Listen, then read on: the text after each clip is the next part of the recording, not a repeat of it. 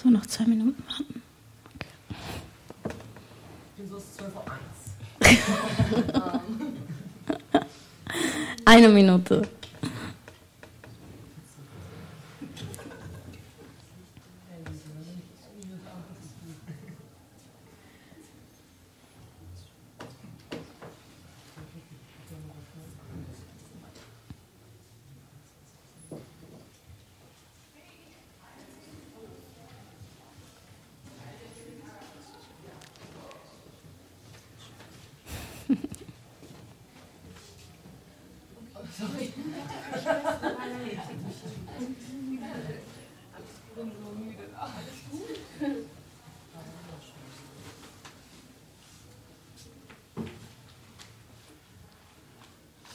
Kann jemand die Tür zumachen? Dankeschön. Ähm, hallo, das ist Nima, ich bin Almaron. Ähm, nur so eine kurze Info, also falls ihr irgendwie sensibel seid mit bestimmten Themen und sowas, ähm, dann ist es, glaube ich, nicht die Lesung für euch, ähm, wenn es um so Tod und sowas geht. Ähm, genau, also falls euch das irgendwie nicht so liegt, dann vielleicht könnt ihr jetzt gehen, bevor ich anfange. ähm, ja.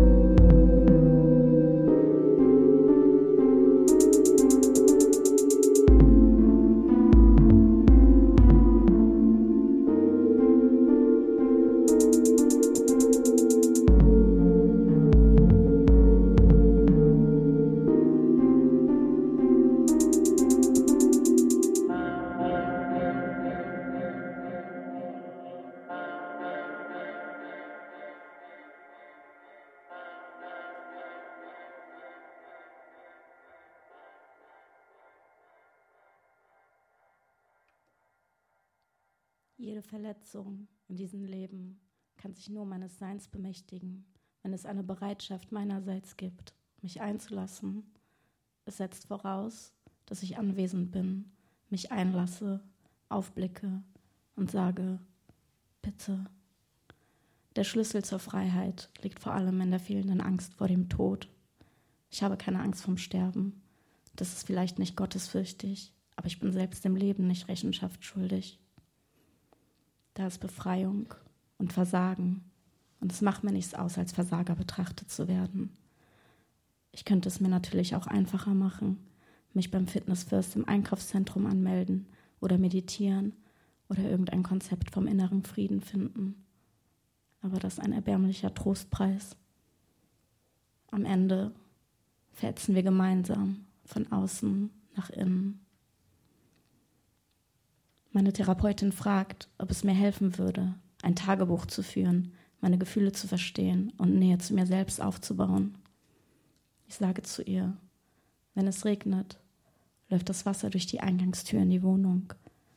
Regenwürmer sammeln sich vor meiner Türe, bevor sie austrocknen und schließlich sterben. Heute Morgen bin ich auf dem Weg zum Badezimmer auf eine getreten. Es hat sich wie ein kleiner Stock angefühlt.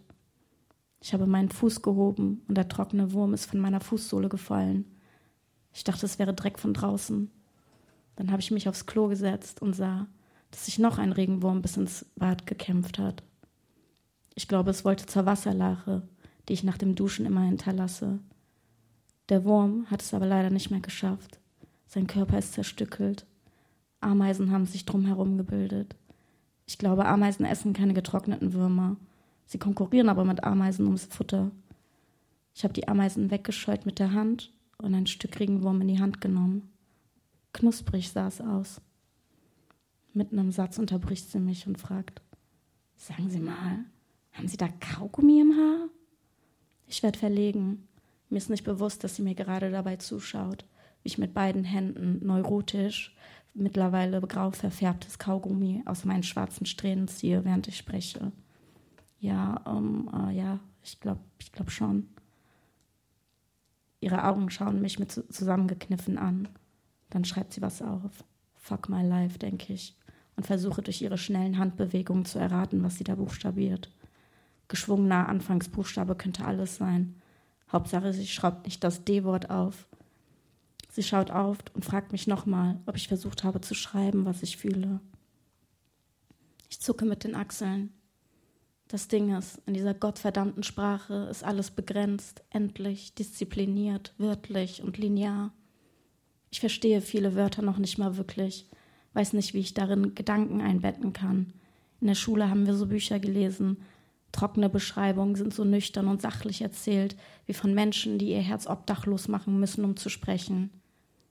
Ich habe mich trotzdem gefragt, was mir das Ganze bitte alles sagen soll. Jedenfalls habe ich kaum Wörter bekommen, die ich gebrauchen kann. Die, die ich habe, sind gestohlen, aneinandergereiht und zusammengefädelt, wie unsaubere Schneiderarbeit. Sie fragt, was genau fällt Ihnen so schwer? Ich sage, ich weiß nicht. Ich will nicht, dass sie sich persönlich beleidigt fühlt oder missversteht. Ich mag sie nämlich eigentlich sehr.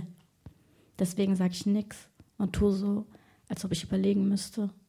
Ich fixiere meine Aufmerksamkeit auf das Gemälde mir gegenüber. Verschiedene Arten von Grün.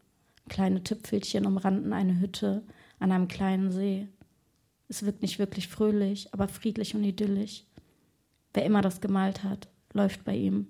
Es gibt Leute, die machen dann halt so eine Kunst. Blumen, Felder und so eine Sachen. Aus keinem anderen Grund, außer das ist halt auch eine Option. Man muss aber sagen, das ist eine gute Basic-Wahl für etwas visuell Beruhigendes. Auf jeden Fall gut für was immer hier auch für Psychos hinkommen. Ich meine, Kaugummi-Fiasko jetzt mal beiseite. Mein Verstand ist überfunktional. Was mir schwerfällt, also wenn ich jetzt mal die Wahrheit sagen will, ich habe oft versucht zu schreiben und die Dinge um mich herum ganz genau zu be beschreiben. Schauen, was irgendwie noch gut zusammenpasst. Aber deutsche Ordnung zersplittert in meinen Mund und ich buchstabe zu langsam, blutige Traurigkeit, tausendmal falsch. Und dann kriege ich Angst vor mir selbst. Als die Sitzung fertig ist, seufzt sie und ihr Mund zieht sich zu diesen einen Lächeln, auseinandergezogene, falten, faltenlose Lippe.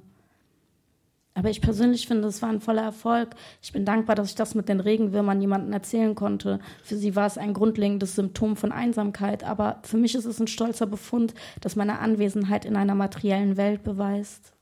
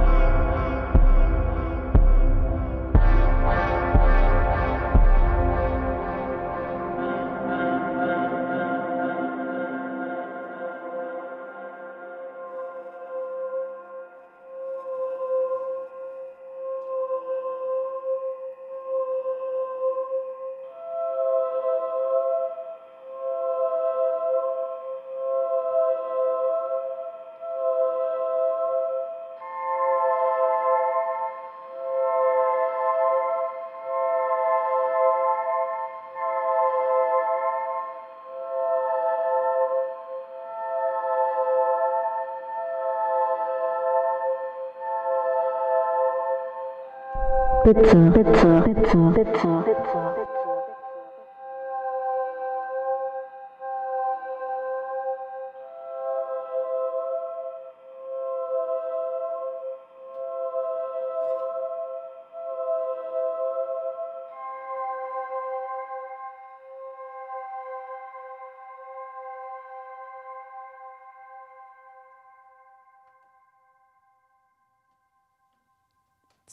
Lasse ich meinen Laptop im Hintergrund flimmern mit Reality TV, während ich mir das Kaugummi aus den Haar wasche. Die Regenwürmer liegen noch da. Ich heb einen hoch, er ist an der Unterseite platt, erstarrt, dunkelbraun am Kopf und rot und gelblich am Körper. Kränkliches Ding. Daneben liegen meine schwarzen Haare. Ich überlege. Ich hole den Staubsauger, stecke ihn an, halte den Griff in der Hand, aber lasse ihn dann wieder fallen schließe meine Augen, atme kurz durch und hebe ihn wieder auf. Das wären dann drei Bewegungsabläufe. Ich lasse ihn entlang des Bodens gleiten, das Geräusch bebt durch die Wohnung und es gefällt mir, wie die kleinen Teile verschluckt werden. Ich sauge die Regenwürmer aber nicht, ich schiebe sie mit einem Fuß hinter die Waschmaschine, wo es dunkel ist und niemand sie entdecken kann.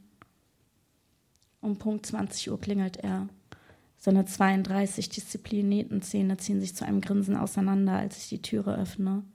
Als er meinen Arsch berührt bei unserer Begrüßung, ekel ich mich, weil ich mir vorkomme wie die heterosexuellste Frau der Welt. Seine Augen wandern durch meine Wohnung.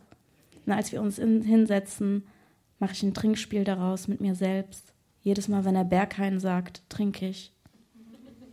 Ich weiß nicht, ob ich jemanden lieben kann. Weiß nicht, ob ich jemanden wirklich nah sein kann. Ich weiß nicht, was ich da fühlen könnte, wohin mich so eine Imitation leiten könnte, außer tauben Schmerz. Aber ich möchte trotzdem berührt werden von Menschen, die mich nicht mit ihrer permanenten Anwesenheit bedrohen, Liebesmarken einlösen, indem sie ihren Körper in meinen versetzen. Glücklicherweise ist mein Körper ein begabter Bettler. In ihr lebt die Unbegreiflichkeit eines kollektiven Elends. Was mit ihm geschieht, gehört mir nicht, gilt mir nur halb. Eigentlich ficken wir nur so, wie keiner von ihnen ihren, ihre Freundinnen ficken würde. Jedenfalls fühlt es sich so an. Sexuelle Befreiung nennt sich das wohl, aber um ehrlich zu sein, ich bin mir nicht sicher, um welche Abfolge von praktizierender Freiheit es sich hier genau handelt. Freiheit von oder Freiheit zu? Wer hat wem, was, an welchem Tag wie getan? Die Frage der Schuld liegt jedenfalls zusammen mit meinem Fleisch in einer Schublade verschlossen. In der Entfernung zwischen mir und ihm kann ich nachahmen, wie eine Frau sprechen, sich bewegen und ihn anfassen würde, wenn sie nicht taube Gleichgültigkeit empfinden würde. Der Leitfaden, an dem ich mich entlang hangle, ist mütterliche Fürsorge, Empathie, moralisches Bewusstsein und warme, belebensjahende Instinkte. Das ist die Performance meines Lebens schon immer gewesen. Denn eigentlich kann ich ihn überhaupt nicht leiden. Ich kann nicht leiden, wie er ignoriert, wenn ich ihm sage, er soll mir nicht sein Gebiss so tief in meiner Haut stempeln. Ich kann es nicht leiden, wie er so tut, als ob, es, ob es so was Dämliches wie Green Investment gibt. Und ganz besonders kann ich es nicht leiden, wenn er über fiktive Finanzmodelle spricht oder Konzepte wie Entwicklungshilfe und sich ganz schlau vorkommt. Als ob wir nicht prinzipiell morgen schon eine Runde die Gelddruckmaschine anschmeißen könnten. Das alles ganz, ganz komplex, erklärt er. Während er seinen Standpunkt erklärt, macht er selbstbewusste Pausen, die so klingen, als ob er davon ausgeht, dass der Rest der Welt gespannt darauf wartet, dass er seinen brillanten dritte Semester BWL-Satz beendet. Ich lasse ihn reden, denn ich weiß, dass man manchmal einen Gedanken so oft sieht, hört und liest, dass er sich durch die Adern in eine Form von Recyclersprache manövriert, die ihn dann wiedergibt. Und wenn ich ihn höre, dann fühlt es sich auch an wie eine Art Fantasie oder kollektive Illusion. Das könnte auch eine Form des Träumens sein. Wenn ich ihm widerspreche, fällt mir manchmal auf, wie mein Gedankenfluss und meine Intensität zunimmt. Ich merke, wie seine Augen kurz irritiert aufleuchten. Er hält sich mit seinen Händen am Sitz fest. Sieht so aus, als ob er Angst hätte, gleich runterzustürzen. Dann steht er leicht auf und als er sich wieder hinsetzt, ziehen sich seine Hüften zusammen. Demütigung hat sich in seinen Lendenbereich festgesetzt. Ich schlucke schnell meine Zunge, denn wer gefickt werden will, soll sich in gewisser Hinsicht emotional entlasten, selbst wenn das, was aus ihren Mündern kommt, das Dümmste ist, was die Menschheit je gehört hat. Ich ziehe ihn schnell zu mir, küsse ihn, frage ihn, meine Hand nicht loszulassen. Er streicht über meine Haare, meine Wangen und mein Kinn passen in seiner Hand. Er sagt nicht ein einziges Mal meinen Namen. Mein unausgesprochener Name trägt das Gewicht meiner Nichtexistenz. Das reicht alles dann gerade so, bevor er geht. Ich mache das Fenster auf und schaue auf den dunklen Himmel, den ich zwischen den Gebäuden kaum sehen kann. Es gibt eine limitierte Fläche, in der ich auch keine Sterne erkennen kann. Das ist schon okay, denn ich versuche nicht zu oft aufzublicken. Es gibt mich und es gibt eine Wand, die mir entgegenblickt. Ich ziehe eine Line und Erinnerungen fiebern zu Kopien von Kopien. Im Archiv meiner Augen ist das Original schon längst verschwunden. Wer die Augen schließt, schafft sein Geheimnis fort. In dieser Nacht kommt ein Bison in mein Zimmer und legt sich neben mich aufs Bett. Ich war noch im Halbschlaf. Ich roch diesen einen bestimmten Geruch, erdig, natürlich, urzeitig. Dann spürte ich, wie das Bett unter dem Gewicht des schwerfüßigen Wesens zusammensackte, nachdem es laut durch das Haus gepoltert war und ohne zu zögern direkt zum Bett kam, als wäre es mit seiner Position bestens vertraut. Der schwere, aber freundliche, warme Atem auf meinem Nacken und meiner Schulter, als ob es mich beschnupperte, bevor es sich hinlegte. Erst später, als das Mondlicht durch das Fenster eindrang, sah ich einen ungewöhnlich großen, stattlichen Bison, der sich neben mir erstreckte. Ich bemerkte etwas einzigartig Menschliches an ihm. Die Nähe des kräftigen Tieres gab mir Trost, und auch er schien sich neben mir gut, äh, auch er schien neben mir gut zu schlafen. Als ich im schwachen Licht der Morgendämmerung erwachte, war er bereits aufgestanden und gegangen. Ich schlafe wieder ein und träume, wie sich seine Augen sanft auf mein kaltes Gesicht legen bevor unsere zungenlose Liebe in Entfernung verschluckt werden.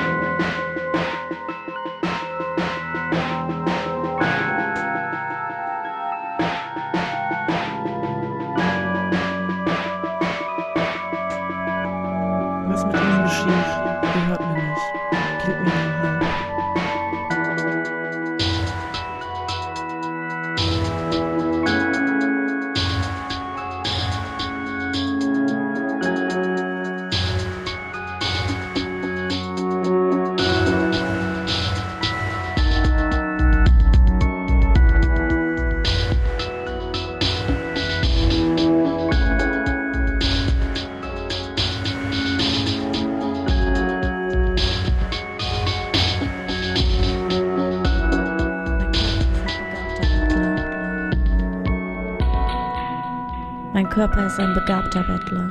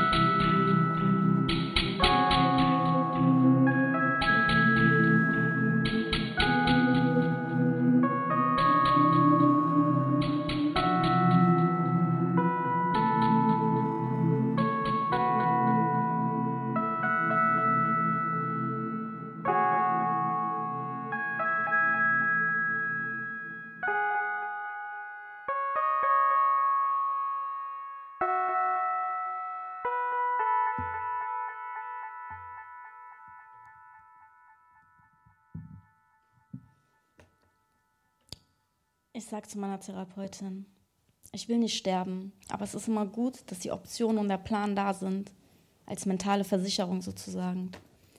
Während ich rede, sehe ich, wie Tränen in ihre Augen blitzen und ich muss fast kichern. Es erinnert mich daran, als Maywand mir erzählt hat, er hat keinen Bock mehr zu seiner Therapeutin zu gehen. Sie heult ununterbrochen, während er spricht. Das irritiert ihn dann maximal. Ich denke, er verarscht mich, aber er schwört auf alles, es war so. Und wir lachen beide, bis wir Bauchschmerzen haben.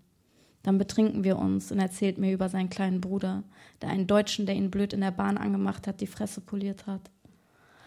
Ich kaufe Maywans Bruder ein paar Boxhandschuhe. Ich will ihn auch allen die Fresse polieren. Maywand lacht und sagt, hör auf ihn zu ermutigen. Du bist nicht diejenige, die seinen Aufenthaltsstatus regeln muss. Ihr Deutsch-Afghanen mit eurem, pa eurem Pass seid so schön komfortabel rebellisch. Wir lachen wieder, bis wir Bauchschmerzen haben. Plötzlich klopft die Tür.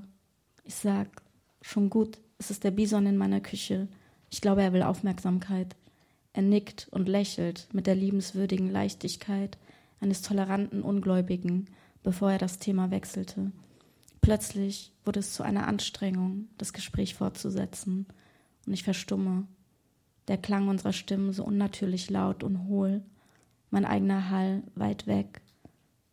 Ich bleibe abwesend, entmutigt durch mein mangelndes Interesse an ihm oder an dem, was er sagt, ist er vergessen, bevor er den Raum verlässt. Ich lege mich schlafen und lasse wieder den Laptop im Hintergrund flimmern.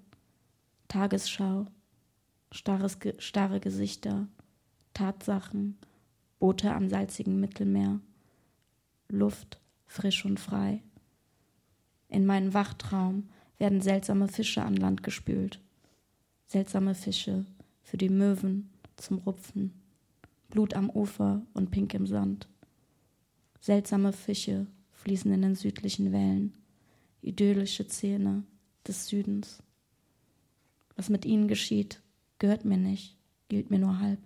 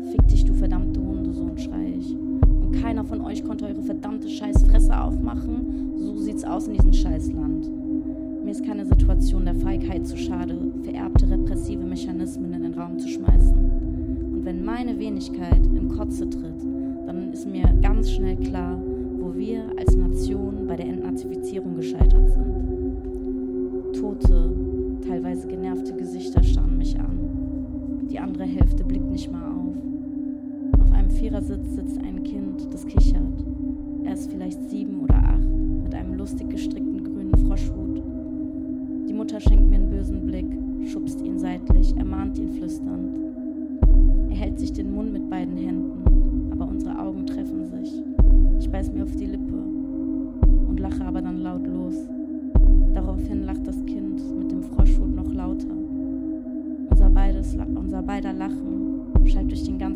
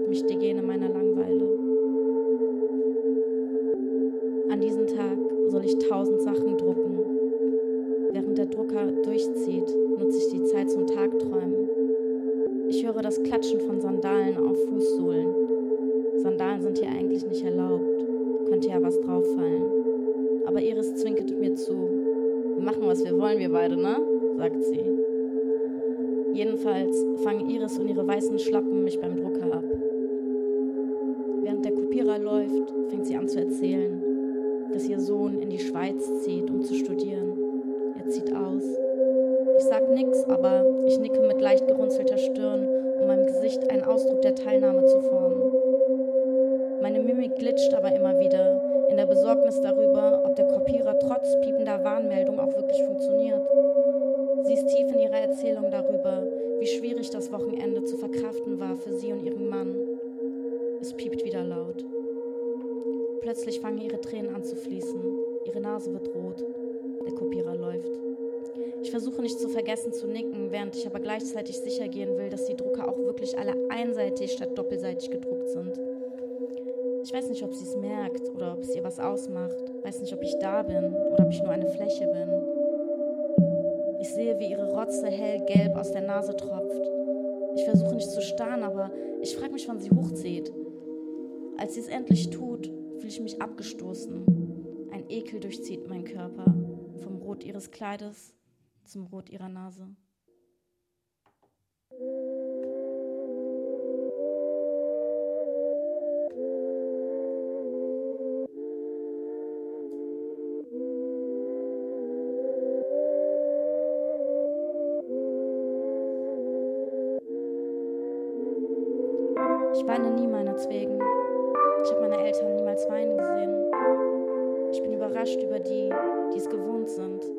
Emotionen frei zu bekunden.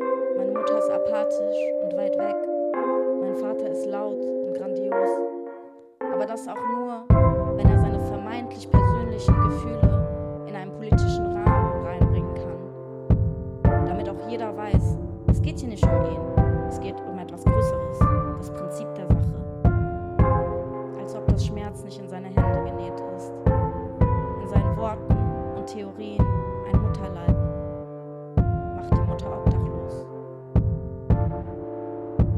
Ich habe die Stereo Stereotype der historischen Frau niemals verstanden, um ehrlich zu sein. Ich habe kaum gesehen, dass Frauen in meiner Familie mit ihren persönlichen Befindlichkeiten Raum einnehmen durften. Da musste man schon eine besondere Stellung genießen. Alternativ Markierungen besitzen, die darauf hinweisen, dass deine Gefühle auf höherer Ebene eventuell Gewicht tragen. Manchmal erlaube ich es mir, um dieser Welt willen traurig zu sein. Aber selbst dann ich mich wie ein naives, selbstverletzendes Opfer. Bevor du dich versiehst, verdampfen deine Tränen durch die Armee der erektilen McDonalds-Krieger. Und wenn ich schon von der Seite angeweint werde an einem willkürlichen Dienstag, dann entziehe ich mich diesem Dienst. Oder stehle Geld nächsten Dienstag, wenn Katrin mir das Budget übergibt. Oder verführe Simon, der meinen Oberschenkel streichelt. Aber wenn ich ihm jetzt mal gleich meine Muschi zeige, mal schauen, ob er noch so eine große Fresse hat oder sich traut, ihn reinzustecken. Mal schauen. Es gibt also endlose Möglichkeiten, wie ich durch meinen Ruf meine Nichtexistenz hier zum Stillstand bringen kann.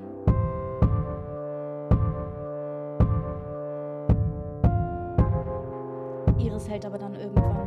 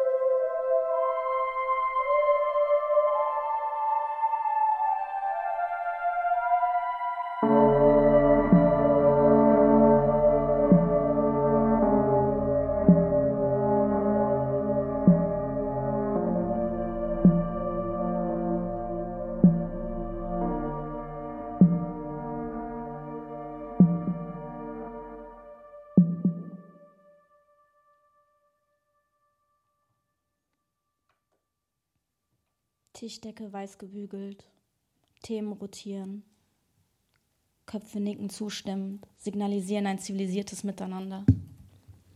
Ich warte, bis das Thema aufkommt. das Thema. Ich weiß, dass es kommt. Alexander spricht darüber, als ob er in so einer Kinderaufklärungsshow ist. Alles ist das ganz, ganz toll, aber deswegen ist es auch alles ganz, ganz traurig. Paul mit einer starken Betonung auf der zweiten Silbe. Verkündung der Ernsthaftigkeit der Informationen, die jetzt folgen. Manchmal hört, liest man einen Gedanken so oft, dass er sich durch die Adern in eine Form von recycelter Sprache manövriert, die ihn wiedergibt. Das fühlt sich dann auch an wie eine Art Fantasie oder kollektive Illusion. Das könnte auch eine Form des Träumens sein. Was sagst du dazu? Ja, was sag ich dazu? Hier sitzen wir hier mit unseren 25 Euro pro Glas Wein. Was sagt man dazu? Blut am Ufer und Pink am Sand. Ich starre geradeaus. Die Flasche vor mir war nur eine Flasche, 20 Zentimeter hoch, zylindrisch, aus dunkelgrünem Glas, mit einem silbernen Verschluss versehen. Im Büro haben wir viele dieser Wasserflaschen, aber jeder darf nur eine in der Woche. Ich kann jetzt mein Herz fühlen, wie es an der Seite meines Nackens klopft. Frage mich, ob es sichtbar ist. Die Flasche ist nur eine Flasche, 20 Zentimeter hoch, zylindrisch aus dunkelgrünem Glas und mit einem silbernen Verschluss versehen. An seinem Kopf kann ich sie packen, gegen den Schreibtisch zerschmettern und mit den Zacken in die Kehle ein, zwei, drei, vielleicht viermal. Ich greife zur Flasche, schenke mir ein, trinke und räuspere mich, um etwas in einem unpersönlichen Tonfall aus entfernter Distanz zu antworten. Beim Schlucken fühle ich, wie das Wasser in das Pochen spült, atme kurz, um das Zittern meiner Hände zu kontrollieren. Manchmal erlaube ich mir, um dieser Welt willen traurig zu sein. Aber selbst dann fühle ich mich wie ein naives, selbstverletzendes Opfer. Ich starre aus dem Fenster. Ich kneife meine Augen zusammen und was ich zunächst als dunkelbraunes Kostüm wahrgenommen habe, ist der Wison. Ich wusste es so genau, denn er hatte ein schwarzes Muster in seiner Haut. Ich kneife meine Augen zusammen. Er schaut mich an, fragend, aber er tut's mir gleich. Er dreht sich ein paar Mal im Kreis. Ich sehe seinen Atem, wie er seinen gesamten dunkelbraunen Körper oberhalb seiner Beine erheben lässt. Die Flasche war nur eine Flasche, 20 Zentimeter hoch, zylindrisch aus dunkelbraunem Gas in einem silbernen Verschluss versehen. An seinem Kopf kann ich sie packen, gegen den Schreibtisch zerschmittern und mit den Zacken in die Kehle ein, zwei, vielleicht drei, vielleicht vier, sogar viermal. Die Flasche ist nur eine Flasche. Die Flasche ist nur eine Flasche. Die Flasche ist nur eine Flasche, die Flasche ist nur eine Flasche. Draußen ist nur draußen.